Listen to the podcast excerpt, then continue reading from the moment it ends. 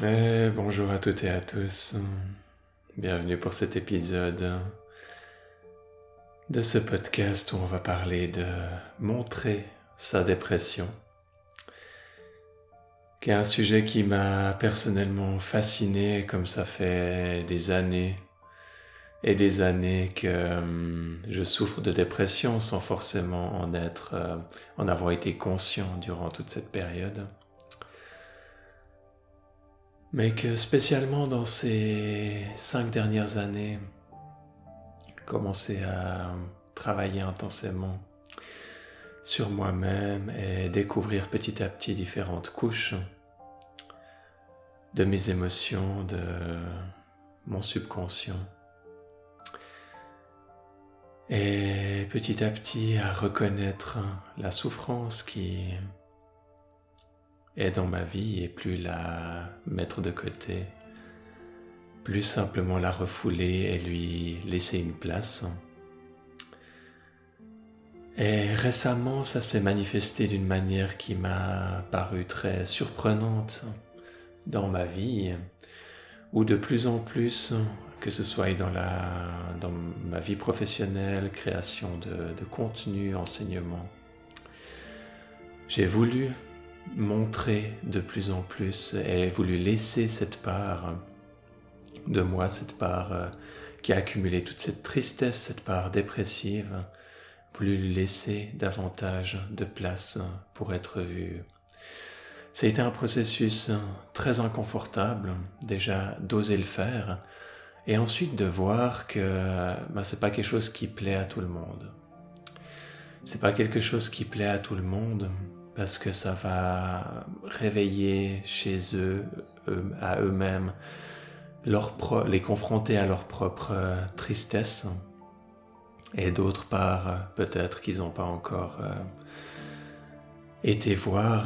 Et c'est pas toujours ça qu'on attend d'un cours qu'on va suivre. On attend des fois plus que le prof nous remonte le moral. Soit un peu comme un coach qui nous motive et donc je comprends tout à fait que c'est que c'est quelque chose qui est qui est inconfortable et qui va pas plaire qui va pas plaire à tout le monde.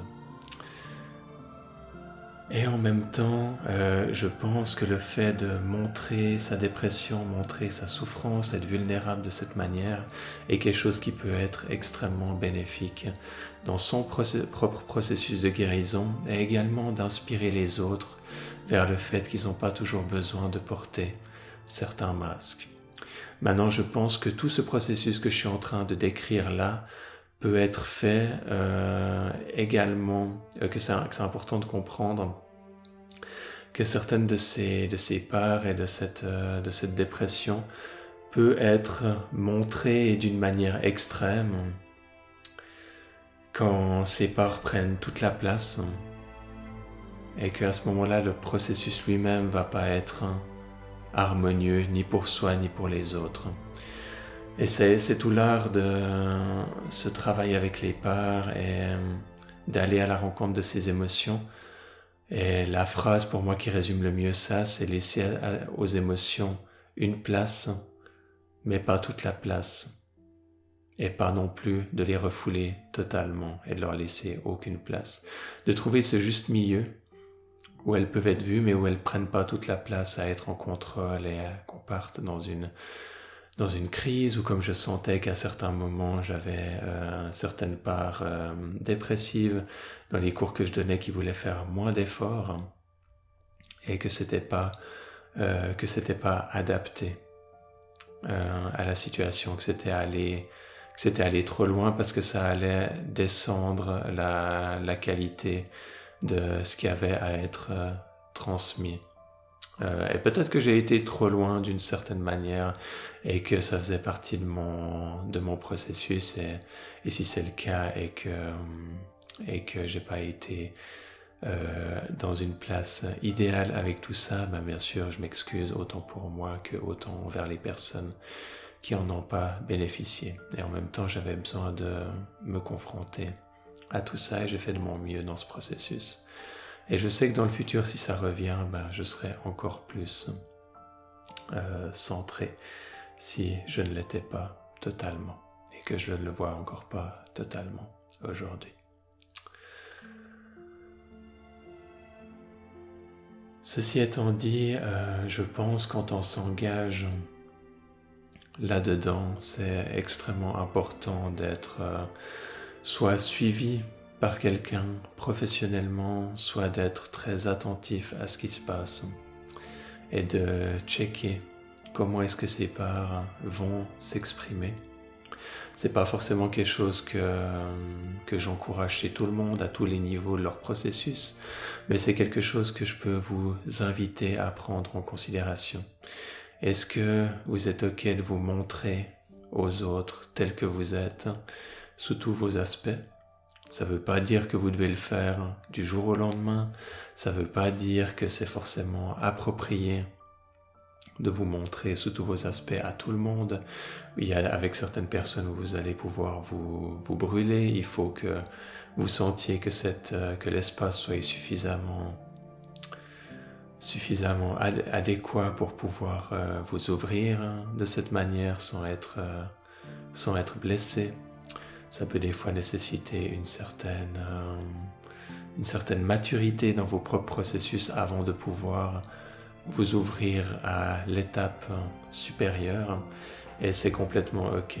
Donc c'est une, une, invitation aussi aujourd'hui à réfléchir, est-ce qu'on ose se montrer quand on est triste, quand on est déprimé?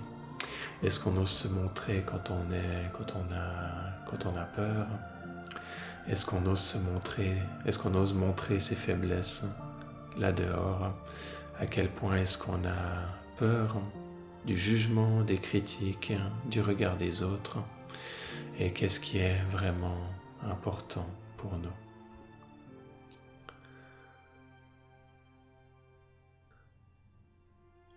Par contre, ce que va amener ce processus, ça va être ensuite un grand soulagement qui n'a pas besoin de dépenser toute cette énergie pour euh, se cacher, qu'il n'y a pas besoin de dépenser toute cette énergie pour euh, ne plus être qui on est, pour ne pas montrer euh, certaines parts de nous-mêmes. Et puis une fois que qu'on passe ce cap, une certaine légèreté qui peut, qui peut s'installer. Et en même temps, les parts qui sont vues dans ce processus que ce soit par nous ou par d'autres. Donc des fois quand c'est pas plaisant pour les autres personnes, ça va être difficile pour elles de les voir. Si elles sont pas capables de les voir en elles-mêmes, elles vont pas être capables de les voir en vous également. Mais euh, le fait d'avoir osé le montrer quand c'est quand c'est approprié, quand la, ensuite ça amène une guérison une guérison dans laquelle ces, différentes parts vont pouvoir, et ces différentes émotions qui étaient alors constamment sous une forme contractée, vont commencer à pouvoir prendre davantage d'espace quand elles sont là. Et ça, c'est vraiment quelque chose qui est très agréable, qui est un soulagement profond et qui est pour moi le chemin de la guérison émotionnelle. A bien sûr différentes euh, couches à tout ça et on est tous euh, différents de bien des manières. En même temps, je pense qu'on partage aussi beaucoup de similarités, de similitudes dans ces processus. Et c'était ce que je souhaitais vous partager aujourd'hui. J'espère que ça puisse vous inspirer, que ce soit pour aujourd'hui ou pour demain, pour dans une semaine, pour dans un mois ou pour dans une année, vous puissiez contempler tout ça et voir qu'est-ce qui est adapté pour vous, à quel moment, dans vos propres guérisons, dans vos propres processus. Je vous remercie pour votre attention et je vous dis à bientôt.